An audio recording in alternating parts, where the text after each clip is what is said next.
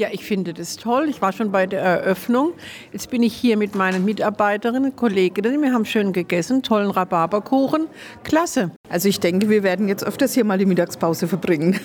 Ist auch eine schöne, klare Einrichtung, ist nicht so laut.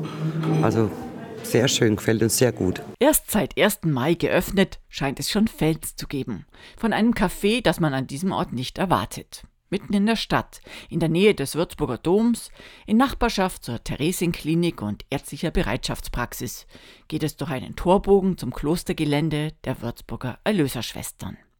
Warum die Schwestern die Tore und Türen weit aufmachen, erklärt Generaloberin Schwester Monika Edinger. Naja, weil wir haben uns für Zukunft entschieden, auch als älter werdende Gemeinschaft und damit war verbunden, dass wir, ähm, ja, früher sind die Menschen, die Schwestern hinausgegangen, in alle Welt können wir sagen, vor allem in viele Gemeinden. Jetzt äh, geht das ist so nicht mehr möglich, deshalb öffnen wir, damit Menschen zu uns kommen können. Und als sich die Klosterschwestern überlegten, welch offenes Angebot sie realisieren könnten, ist ihnen die Idee eines Cafés gekommen, mitten auf dem Gelände ihres Klosters.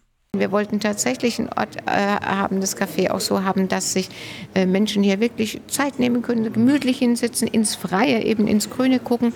Wir haben eine Ecke, wo man sich ein bisschen zurückziehen kann. Wir haben natürlich eine Spielecke, damit auch Familien kommen können und Kinder äh, in Ruhe spielen können, während die Mamas oder Papas eine ruhige Tasse Kaffee trinken.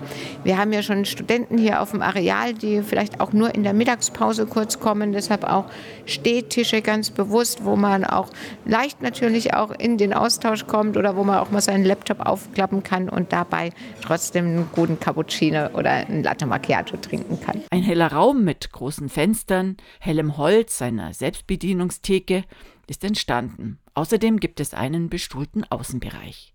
Täglich geöffnet ist das Café Mares von 9 bis 17.30 Uhr.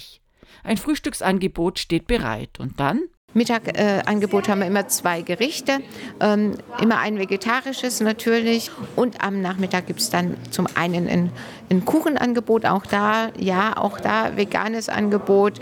Natürlich gucken wir auch über ganze Nahrungsunverträglichkeiten, da muss man dann das Team ansprechen.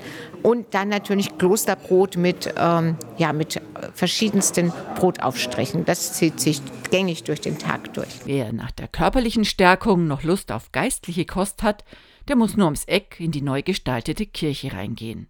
Helles Weiß und eine lockere, ovale Bestuhlung haben nichts Schweres, Bedrückendes. Ja, ich glaube, es ist ein guter Ort, auch einfach mal ein bisschen zur Ruhe zu kommen, auch innezuhalten, den Raum auf sich wirken zu lassen. Das war so unser ähm, bisschen das Ansinnen hier, wenn jemand hier reinkommt ja, ein Stück weit das zu erleben, was Erlösung meint, nämlich in Einklang zu kommen mit sich selbst, mit den anderen, mit der Schöpfung und mit Gott.